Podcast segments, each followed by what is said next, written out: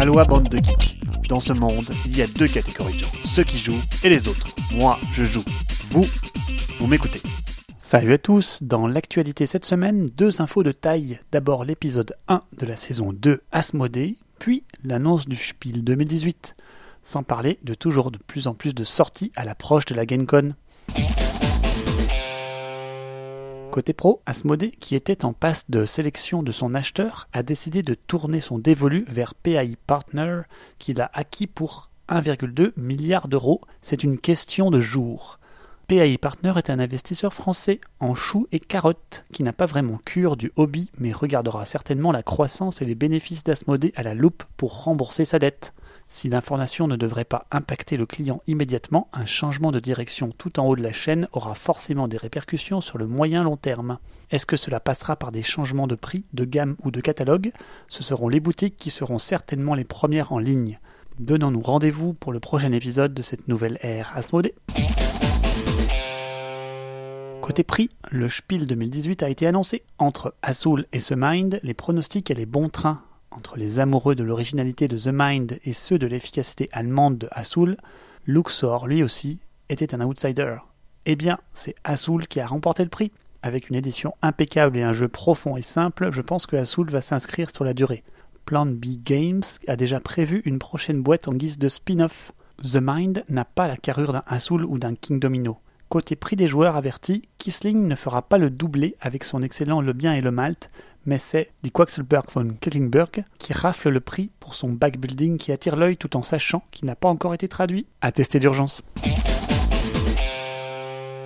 Passons aux choses qui fâchent. Le plagiat, un sujet qui vient très régulièrement sur le devant de la scène ludique. C'est cette fois la campagne participative de Overturn Rising Sands qui semble suinter le Massive Darkness et le Conan.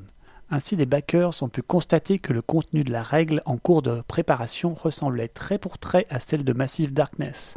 Ils se sont embourbés en explications et les joueurs ont commencé à creuser pour trouver de la copie partout, des mentions légales de Conan et Mythic Games au logo semi-Firefox en passant par de nombreux éléments de jeu, sans compter sur Simone qui a d'ores et déjà étudié le cas de près pour essayer de ne pas perdre son image ils ont au moins eu l'intelligence de ne pas copier le magnifique et vraiment inutilisable livret de règles de Conan.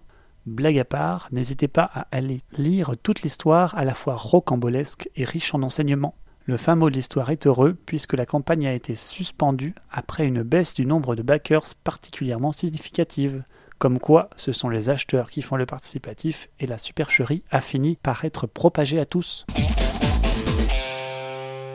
Côté sortie, BattleCon, le jeu de baston, va bientôt connaître une version numérique. Hurrah pour les amateurs du jeu qui retrouveront leur jeu préféré en numérique, un jeu d'affrontement qui se prête particulièrement au numérique évidemment.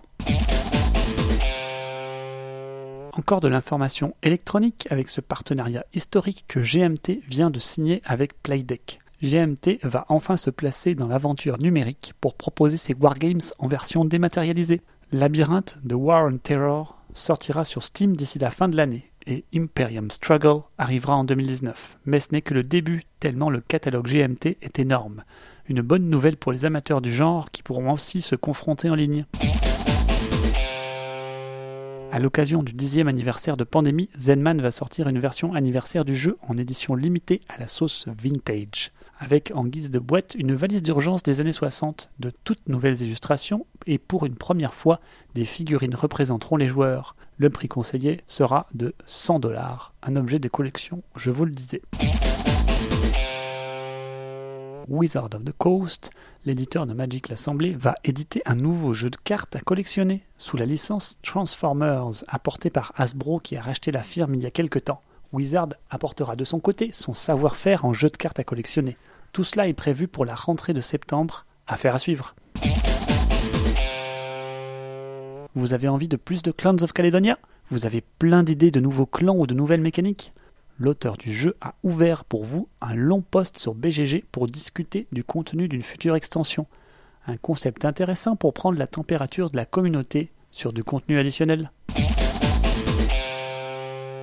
Enfin, cette petite info insolite avec la mise aux enchères de tableaux originaux qui ont servi d'illustration à Magic the Gathering dans ses premières éditions. Ainsi, l'original de Azad, une carte très fun de Magic qui proposait de faire une partie de jeu dans la partie de jeu, Son original a donc été vendu aux enchères pour 72 000 dollars. Cela dénote tout de même de la notoriété du jeu à travers les âges des générations de joueurs qui se sont succédés pour y jouer une vraie consécration.